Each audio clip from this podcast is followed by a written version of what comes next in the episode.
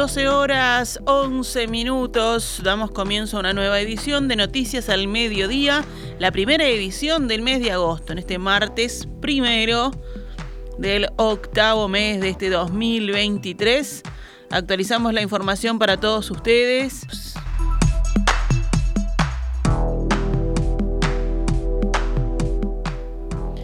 Vamos con las noticias. El ministro de Defensa Nacional, Javier García, pidió al Ministerio de Trabajo y Seguridad Social, cartera que lidera Pablo Mieres, que declare la esencialidad del control de tránsito aéreo por las graves medidas distorsivas anunciadas para medianoche.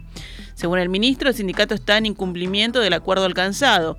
El diálogo de buena fe no se hace con amenazas ni con hechos consumados, sentenció el ministro en un mensaje emitido en su cuenta de Twitter.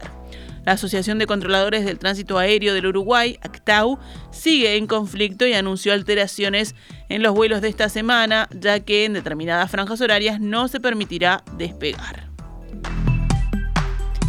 La policía de Bolivia pericia un auto encontrado en las afueras de Santa Cruz en la noche de este lunes. Se trata de un BMW X6 de color negro con el que se presume que el narcotraficante Sebastián Marcet huyó de la ciudad en la que residía junto a su esposa e hijos. Según informó el medio local El Deber, vecinos de la localidad del Trapiche, ubicada al este de Santa Cruz de la Sierra, cerca del municipio de Cotoca, fueron los que alertaron a la policía porque la situación les llamó la atención. Además, horas antes las autoridades habían divulgado las fotos de algunos vehículos propiedad de Marcet y el encontrado coincide con la descripción de uno de ellos. Al vehículo se le realizaron pericias iniciales en el lugar y luego fue trasladado a una dependencia policial. La Fiscalía de Santa Cruz emitió una orden de detención contra el narcotraficante uruguayo, acusado, entre otros delitos, por los relacionados al secuestro de uno de los efectivos que el pasado sábado participó de los allanamientos en su casa. Es que, según información que divulgaron las autoridades, este funcionario fue secuestrado por allegados a Marcet que lo liberaron horas más tarde en otro lugar. En Uruguay, el ministro del Interior, Luis Alberto Heber, aseguró que la policía está en contacto desde hace meses con sus similares de Bolivia y Paraguay, coordinando acciones para la captura de Marcet. Consultado por la prensa sobre si se sabía que el narcotraficante vivía en Bolivia, el ministro respondió, las conclusiones son obvias. Fuentes del Ministerio del Interior citadas hoy por el país indican que determinados indicios, surgidos luego de diversas operaciones antidrogas, llevaron a la conclusión de que el narcotraficante estaba en Bolivia.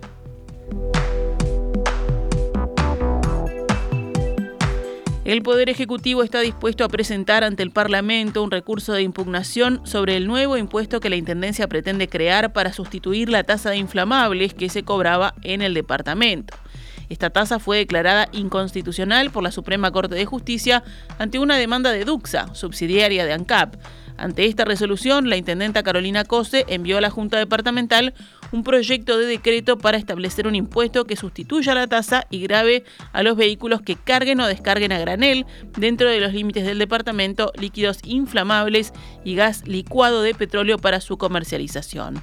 El tributo, que será considerado hoy en la Junta, fue calificado ayer de disparate por el presidente de la calle Pou. Nosotros estamos tratando de transparentar el precio de los combustibles, hacerlo más adecuado a lo que realmente nos cuesta como uruguayos el combustible importarlo, no le hemos puesto sobreprecio, no tuvimos que gastar 800 millones de dólares por negocios ruinosos, y esto va a contramano. El gobierno baja impuestos y la Intendencia de Montevideo sube impuestos. Obviamente tenemos una visión totalmente distinta de lo que es la administración. La calle Pou explicó que el eventual recurso se basará en el artículo 300 de la Constitución, que habilita al Poder Ejecutivo a apelar ante la Cámara de Representantes dentro de los 15 días de publicados en el diario oficial, fundándose en razones de interés general los decretos de los gobiernos departamentales que crean o modifiquen impuestos. Esta apelación tendrá efecto suspensivo. Las afirmaciones del presidente fueron respondidas por la intendenta Carolina Cose, que le recomendó al mandatario que se preocupe de lo importante y nos deje a nosotros el cuidado de la ciudad, dijo Cose. Hablando en rueda de prensa, la jefa comunal cuestionó el razonamiento del presidente. Sostuvo que el nuevo impuesto de inflamables a lo sumo podría representar un quinto de peso por litro de combustible. Yo me pregunto si este presidente no sabe que le subió dos puntos de IVA a toda la población en cuanto asumió. En vez de preocuparse por la tasa de inflamables, que a lo sumo podría afectar en un quinto de peso por litro, en un tanque de 45 litros son 9 pesos, ¿sí? a lo sumo por las propias este, menciones del gobierno, ¿por qué no se preocupa de defender, de devolverle los dos puntos de IVA a toda la población, cosa que nos quitó en cuanto asumió el gobierno? Así que las cosas por su nombre y lo importante que esto no sea otra cortina de humo para distraernos de las cosas importantes. ¿Por qué no se preocupa de arreglar los temas de carestía, de que cuando uno va al súper o al almacén no le alcanza la plata y las cosas están cada vez más caras? Que se preocupe de lo importante y que nos deje a nosotros el cuidado de la ciudad. Seguimos adelante con más información. La Intendencia de Salto cesó a su directora de gestión administrativa, Patricia Spinelli, porque se constató que realizaba casamientos y cobraba por ellos. Estamos habilitados a recibir pagos de terceros, recordó el asesor legal de la comuna, César Sánchez, en rueda de prensa. A su vez, en la investigación se logra contacto con las personas que se casaron, donde se proporciona incluso la constancia del depósito bancario, sostuvo, según consignó el diario El Cambio. Sánchez fue quien comunicó la decisión del intendente Andrés Lima y el secretario general Gustavo Chirif. La Intendencia informó en su página web que Jorge Libardi reemplazará a Spinelli. El núcleo de docentes del Liceo Yaba ocupó el centro educativo esta mañana en reclamo por el incumplimiento de un acuerdo con las autoridades educativas en medio del conflicto por el desplazamiento del director de la institución, Leonardo Ruidíaz. Según informó el observador, el dirigente de la Asociación de Docentes de Educación Secundaria, Javier Iglesias, el Consejo Directivo Central se había comprometido en abril a revisar su investigación sobre el accionar de Ruidías, separado de su cargo acusado de entregar las llaves del centro a los alumnos y a realizar inversiones para reparar la infraestructura del liceo. El acuerdo también incluía el respeto al salón gremial del IABA, que Ecodicen quería mover para instalar una rampa en su actual ubicación y la búsqueda de la restitución de un adecuado clima institucional, indicó ADES en un comunicado sobre la ocupación publicado este lunes. Sin embargo, Iglesias criticó que se han incumplido absolutamente todos los puntos acordados entre el sindicato y el gobierno de la educación. Además, remarcó que el liceo está funcionando de forma deficitaria y sus autoridades designadas por el CODICEN para suplir a Ruidías de forma transitoria tienen un criterio autoritario a la hora de la toma de decisiones. El liceo sigue estando en los hechos acéfalo, puntualizó por su parte Hades en el comunicado. Por estos motivos, los docentes del IABA entendieron que, tras intentar apostar al diálogo y no obtener resultados, es momento de retomar las movilizaciones, continuó el dirigente de ADES. Los valores de cloruro y de sodio en el agua que suministra OCE en el área metropolitana bajaron ayer con respecto a los promedios de los últimos días. El reporte diario de presidencia indicó que la concentración de cloruro se ubicó entre los 192 y los 267 miligramos por litro en las tres líneas de bombeo que abastecen a la zona cuando recordemos el límite fijado en la normativa de potabilidad del año 2010 es de 250 miligramos por litro. Los de sodio, en tanto, estuvieron entre los 149 y los 184 miligramos por litro, debajo también del tope del decreto de 2010, que era de 200 miligramos. Las reservas de la represa de Paso Severino continúan incrementándose diariamente. Ayer se ubicaban en 11.233.000 metros cúbicos. Este es el equivalente al 17% de la capacidad total de ese embalse. Vamos con otras noticias. La policía de Uruguay capturó en las últimas horas a un delincuente argentino que estaba requerido en Brasil por pertenecer al denominado Primer Comando Catarinense, el grupo criminal más grande del estado de Santa Catarina. El grupo está acusado de tráfico de drogas, asaltos, secuestros y asesinatos y se expandió hacia otros estados e incluso traspasó fronteras ubicando bases en otros países de la región. Según informó Subrayado, el argentino capturado en Uruguay tiene 25 años y una requisitoria de Brasil. El hombre fue detenido en un operativo en Salto en 2021 y cumplió condena en el penal de libertad. Salió de la cárcel el domingo tras cumplir condena, pero inmediatamente fue detenido luego de que Interpol recibiera una alerta roja proveniente de Brasil. El sujeto ya pasó por fiscalía y ahora espera su extradición bajo arresto administrativo.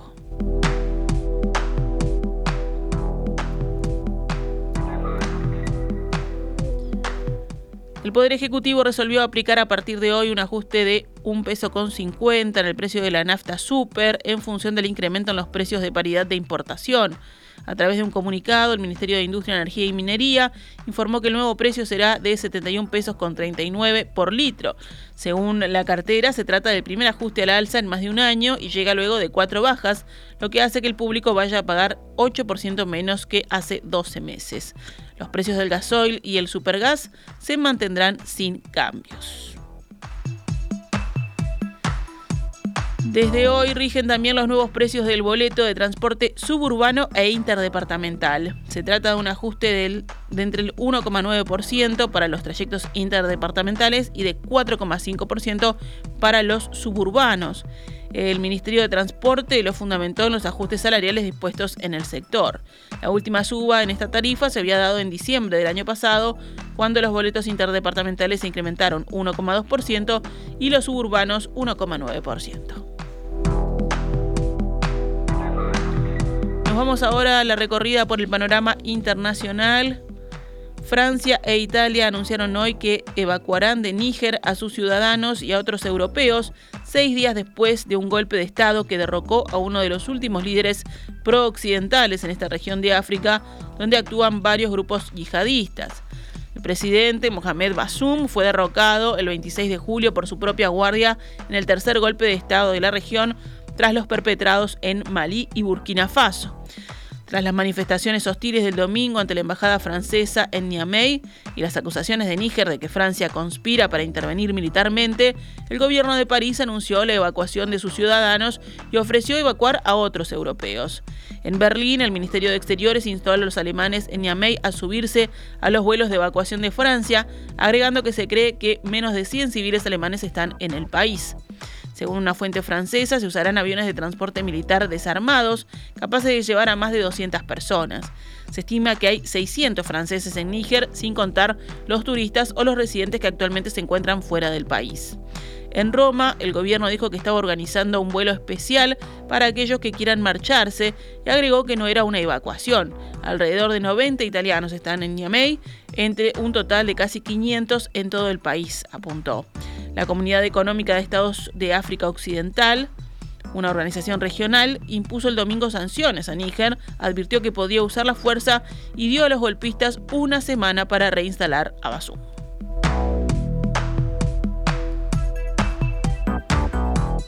Irán declaró hoy dos días festivos para la administración pública y los bancos debido a una ola de calor inédita con temperaturas que superarán los 40 grados, según anunció la agencia oficial de noticias IRNA.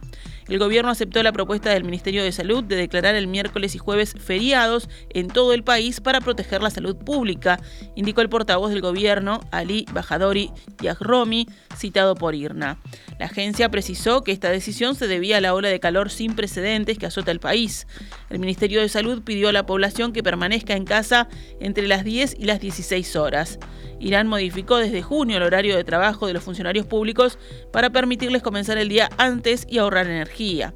La provincia de Sistán Baluchistán, en el sudeste, es una de las regiones más afectadas por el calor, con un millar de personas ingresadas en el hospital en los últimos días por problemas relacionados con el aumento de las temperaturas y las nubes de polvo, según informó la misma agencia.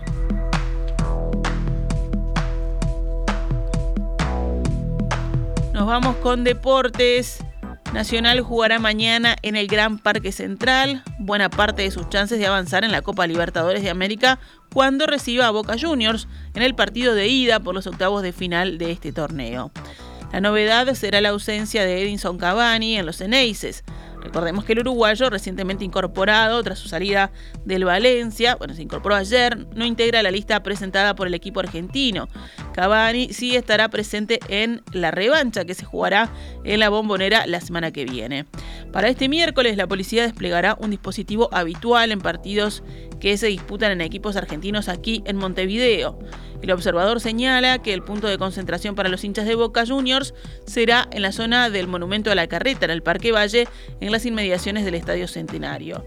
En esa zona habrá un perímetro con patrullaje y cortes de calle para los ómnibus visitantes y para la concentración de los aficionados. Desde ahí, a medida que vayan llegando, los simpatizantes del equipo argentino serán trasladados en tandas por efectivos policiales.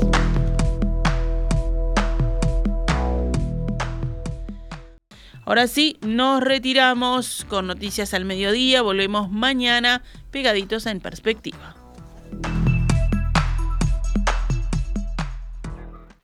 Esta es Radio Mundo 1170 AM. ¡Viva la radio!